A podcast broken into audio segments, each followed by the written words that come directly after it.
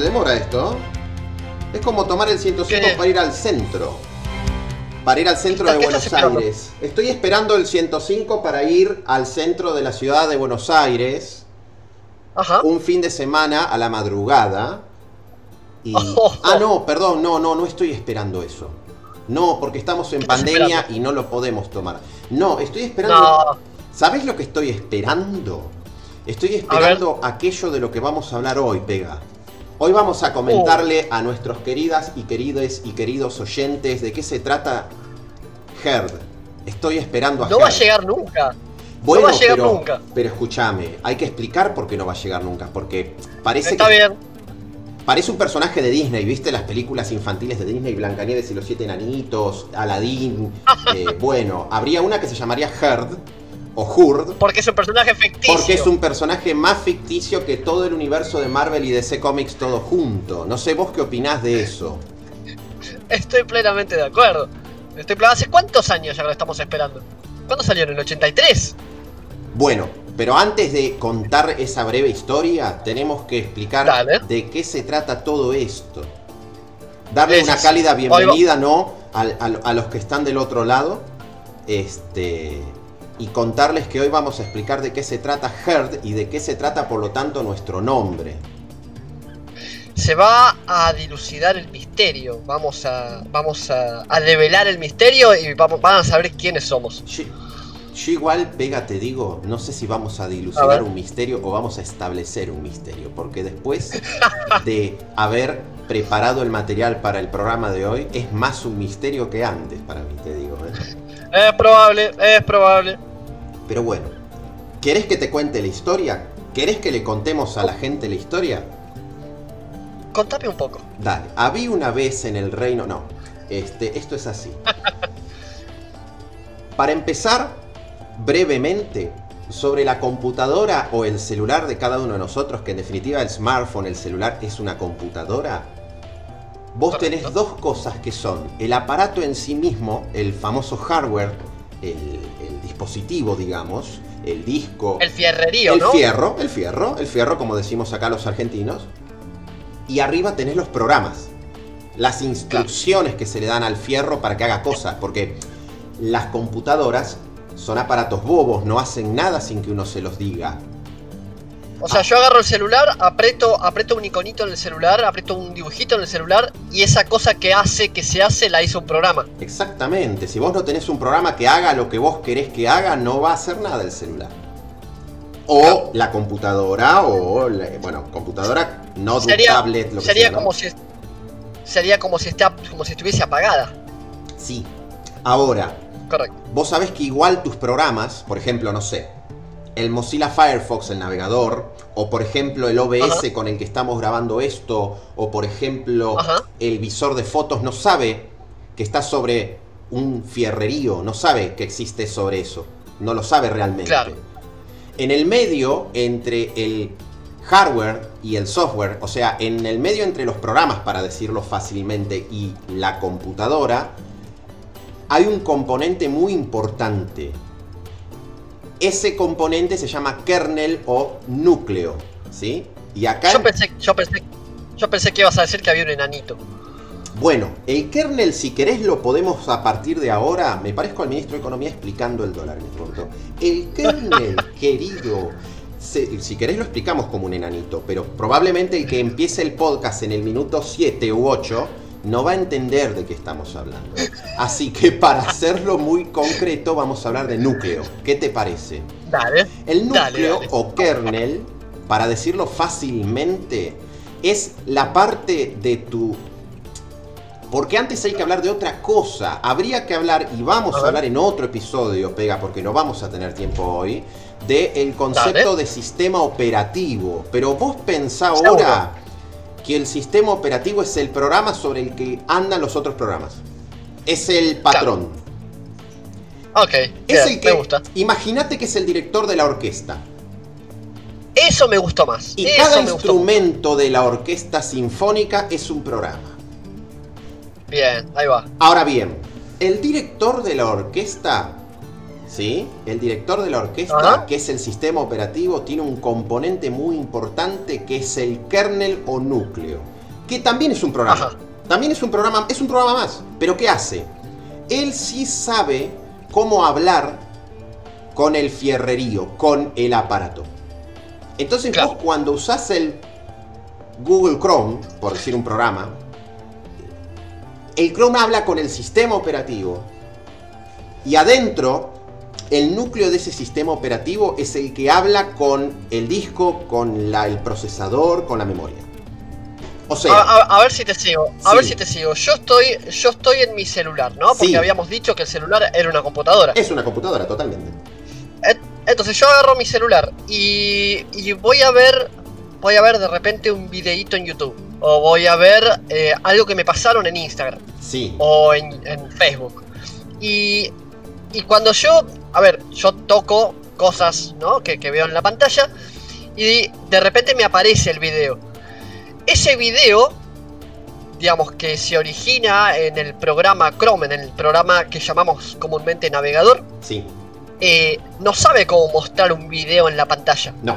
Entonces vos me decís que le habla al kernel, que a su vez el kernel le habla a, a, digamos, en entre comillas, el fierrerío que llega a la pantalla.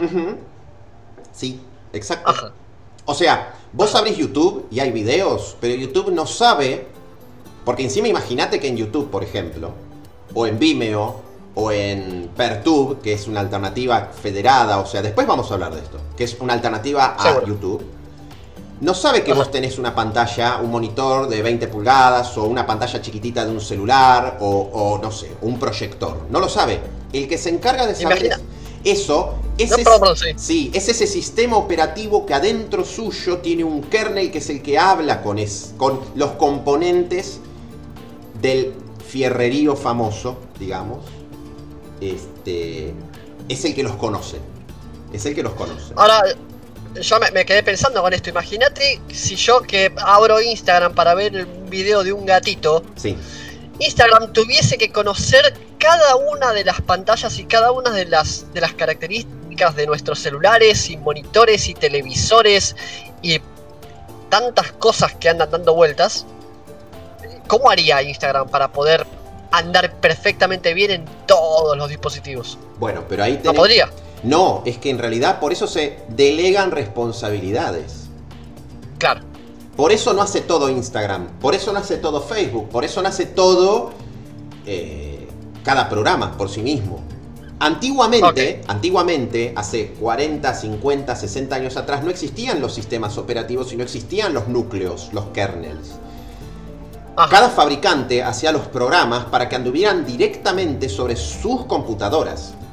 Era algo muy Ah. costoso, era algo muy costoso. Suena- Suena mucho trabajo. tra- muy trabajoso y además pensá que cada computadora era un mundo muy distinto al otro. En cambio yo hoy compro una computadora, le puedo poner un Ubuntu, por ejemplo, a cualquier computadora que más o menos pueda andar con un Ubuntu, ¿no? Que son prácticamente Claro. cualquiera.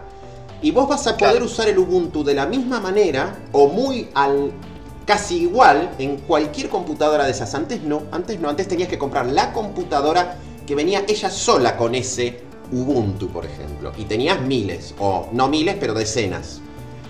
Eh, Claro. Imagínate que hoy eso sería caótico, ¿no? Ahora bien, retomando brevemente, para decirlo y para ya cerrar el tema kernel o núcleo, para ya redondearlo y empezar a explicar qué, qué diantres es HURD, Claro, porque ¿qué tiene que ver esto con Claro, con exacto. Bueno, no? el kernel básicamente gestiona los componentes de la computadora, los recursos de la computadora, es decir, por ejemplo, la memoria. Es el, es el Ajá. kernel el que habla con el que, el que gestiona los recursos de la memoria. Ajá. Es el kernel el que gestiona los procesos, es decir, cada programita, cuánto tiempo va a andar, en qué procesador va a andar, qué va a poder hacer o qué no, lo gestiona el kernel también, el núcleo, ¿sí? Claro. El claro. que te dice también cómo hablar con cada aparato, por ejemplo, cómo hablar con la impresora, es el kernel también, ¿sí? Ajá. Y finalmente, todo lo que es seguridad, también lo gestiona el kernel, ¿sí? O sea, hace cosas muy importantes, como verás. Muy importantes. Sí, sí, yo lo creo. Ya lo Muy creo. importantes. Ahora bien, nosotros cuando hablamos de Linux, hablamos de el kernel o núcleo Linux. La gente confunde, pega muy comúnmente a Linux con Te iba a, des- sí, una te alternativa iba a decir, a Windows. Y no exactamente. yo te iba a decir, todo este tiempo estuve usando un kernel. No. O sea, sí, a ver, pará, momentito. Momentito que me mareo. es así, es así. Tu Android Ajá, tiene un kernel Linux. ok. Posiblemente, bueno, los Ubuntus son unos sistemas que tienen kernel Linux. Ok, O te sea sigo. que no hay tanta distancia. Ahora, Windows o Mac OS de Apple también tienen sus kernels. Ajá, Ahora, pero no es Linux. no, el de Windows se llama Windows NT Ajá, y el de Mac OS se llama Darwin.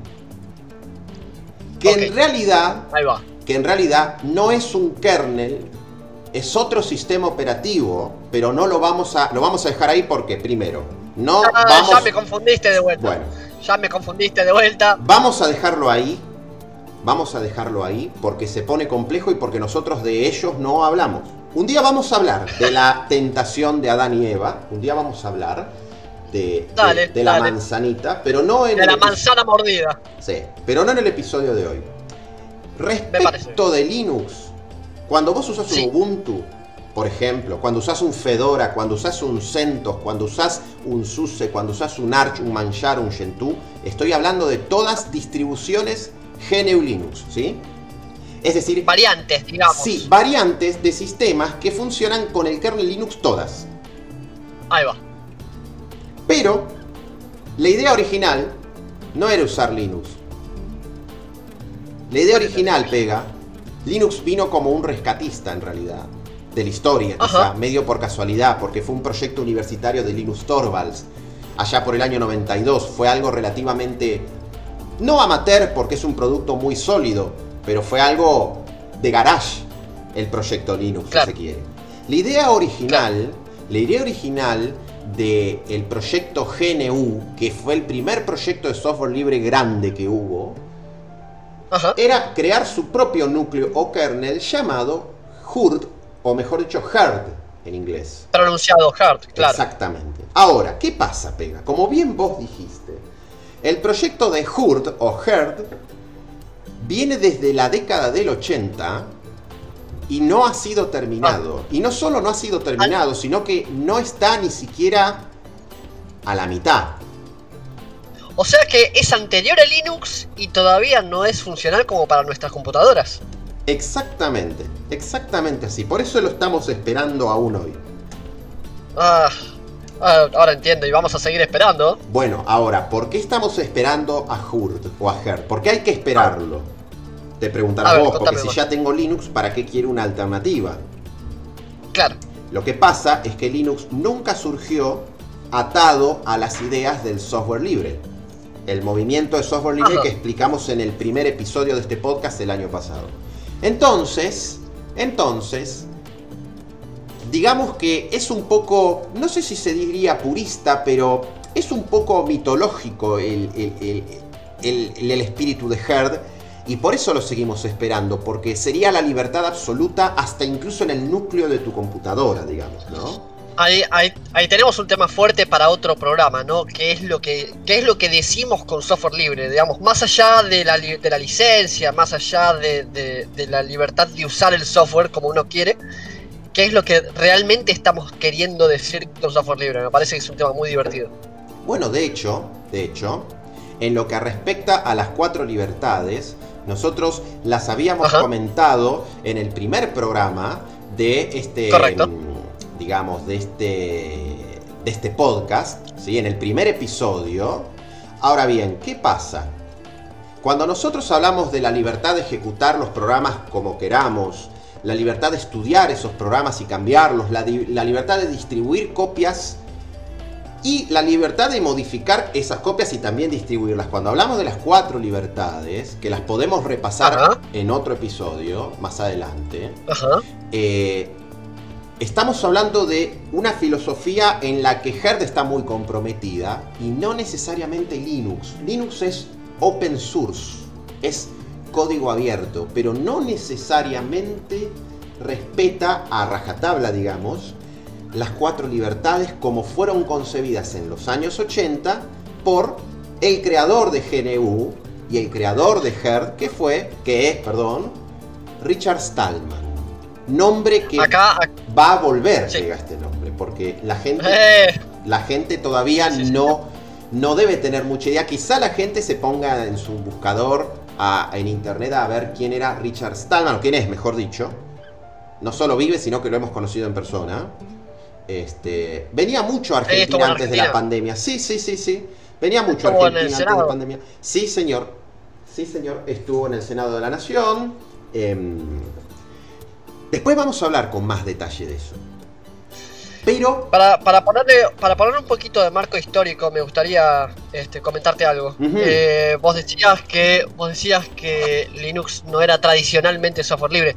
De hecho, cuando nació, yo recuerdo que eh, el proyecto era puramente comercial y básicamente eh, eran, digamos, como, como para, para poner una, una analogía un poco, un poco burda, era como, eh, eh, como dice el dicho, un muerto para un descosido. Digo, a Linux, en el, el- el creador Linus Torvalds, no eh, le, le faltaba, mejor dicho, le faltaba un sistema operativo que lo acompañe. Es decir, el kernel eso solo no hace nada porque no tiene a quién instruir, no tiene con quién integrarse, no tiene con quién funcionar. anda. Pero al buenísimo. sistema operativo, que ahora lo vamos a mencionar, Buenísimo. este, creado por Richard Stallman, le faltaba el kernel, que es este famoso Horde del que estamos hablando. Cuando, cuando en algún punto este, Linus Torvalds le va a decir a Richard Stallman, che, ¿sabes que yo tengo este kernel que puede funcionar con tu sistema operativo? Richard Stallman le dijo, sí, pero tiene que ser 100% libre. Y eh, Linus Torvalds lo quería cobrar, quería, quería este, lucrar con eso. Y Stallman le dijo que no. Y un tiempito la cosa no funcionó hasta que Linus Torvalds accedió. Y hoy, hoy es lo que es y está totalmente integrado. Y detalle ahí, me parece que el código fuente de Linux no es eh, no es open source, sino que es libre. Tiene partes no libres, eso sí desde ya. Pero el código fuente es GPL. El punto es que, si bien eso es cierto, no se considera libre en cuanto tiene componentes no libres. Y esto Eh, sí, totalmente. nos sí, va sí. a llevar a otro debate en otro episodio sobre qué Correcto. no es libre. Porque ni Claro. siquiera nosotros entre la comunidad nos ponemos muy de acuerdo sobre eso. Vos viste que no hay un acuerdo al Exactamente. 100% sobre qué es libre y qué no. Totalmente. Y entonces me, me estabas contando, ¿no? De, de- de por, qué, por qué surge Herd y por qué lo seguimos esperando. Es importante. yo te interrumpí. Sí, no, pero es buenísimo porque el aporte es muy valioso. Ahora, en este momento hay muy pocos eh, proyectos o sistemas operativos cuyo núcleo es HURD realmente. Hay muy poquitos. El más conocido, que de por sí no es muy conocido por todo el mundo, es Debian. Debian es una, Ajá. Debian es una distro GNU Linux que tiene una versión GNU Herd. Pero vos sabés que estuve investigando un poquito para este episodio y parece que hace años que está medio de capa caída, que no recibe muchas actualizaciones. ¿No? ¿No, lo- no lo están manteniendo? ¿No, no, No, no se lo están está manteniendo trabajando? no lo están trabajando mucho. De hecho, había una alternativa que se llama a Arch Linux que se llama o llamaba Arch Herd, Ajá. que tampoco está activa hace un tiempo, o por lo menos no parece estarlo. Y después hubo Ajá. otras dos alternativas, por ejemplo, Gentoo Herd, eh, una alternativa de Gentoo Linux con Herd que está discontinuada directamente. Ah, mira. Y después tenés GNU UX System, que es el sistema operativo de GNU, hecho dentro del proyecto GNU de Richard Stallman, que sí tiene Herd. Pero digamos que mientras que es lo más avanzado, lo que llegó más lejos para la implementación del kernel Herd, tampoco es algo que funcione en todos lados y, como decimos acá, está medio verde todavía. Claro. Así sí, que sí, sí, básicamente nosotros en este episodio sí, sí, sí, sí, no, va avanzando, pero va avanzando muy despacio, ¿no? Entonces, Claro, básicamente pega para concluir, lo que podemos decir es que Herd vendría a ser una alternativa a Linux, digamos, dentro del proyecto GNU, que lamentablemente hasta el día de hoy no podemos utilizar porque no está listo. No está listo, Claro.